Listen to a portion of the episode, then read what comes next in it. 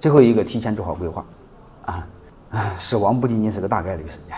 死亡是一个必然事件。所以我们任何一个老板，你没法对抗个体的风险，啊，所以你必须假定，随时没了你，企业还能生存。你还必须假定，没了你，如何企业能更好的生存？如果这样的话，你的企业会变得更好。说白了，你这样做，你的企业才会规范。你又这样想，才去尝试规范。你不这样想，不会规范，因为人治的效率是最高的。你说我一个人全管了，我都说了算，凭什么弄这么大的制度这么费劲？所以你会发现，很多企业为什么制度建设做不了？啊，你不做制度建设，你慢慢慢慢会发现，的规模小还可以，规模大了会内耗，啊，规模大了能人会离开，你身边留一堆狗腿子、马屁精。为什么是这样？因为大家没有安全紧呀。人这个动物，随着你的年龄越来越增加，你会发现人性比你想象的可恶。前段时间我看到一句话，专门发到朋友圈里，就是随着我认识的人越来越多，我越来越喜欢狗，啊，所以这时候你会发现，你怎么去对抗你的人性的短板？当然，就像每一个人认为都是好人似的，但是你认为你是什么人不重要，别人认为你是什么人重要。所以我想说，你，我建议你过了四过了四十岁，就尝试给自己未来下交班做准备。交班不是让你真交班，啊，交班是倒倒逼你把权力交给别人，通过制度来，呃，来监督权力，甚至把制度把权力交给制度，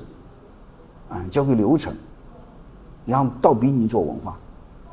啊，你不能老假定你想你永远健康，永远不死，你这个企业制度建设很难做起来。啊你就假定十年之后你要死了，你的企业一定比现在做得好，啊，那你一定会思考这企业交给谁，嗯，你会发现人不可靠，你一定交给规则、交给制度、交给文化，那你该怎么建？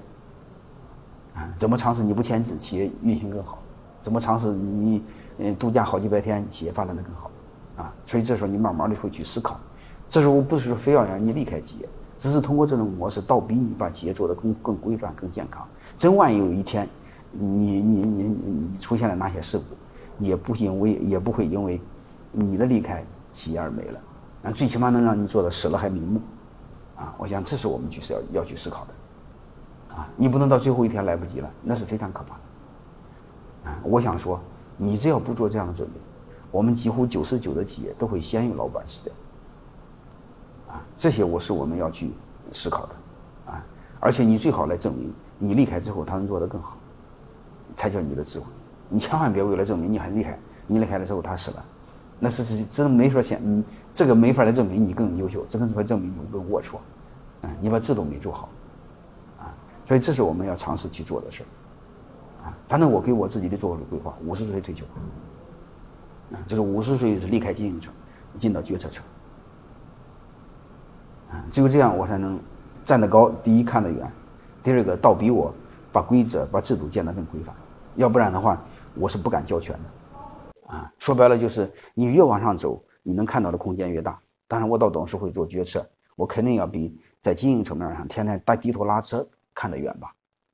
啊，所以我们不能光低头拉车而不抬头看路。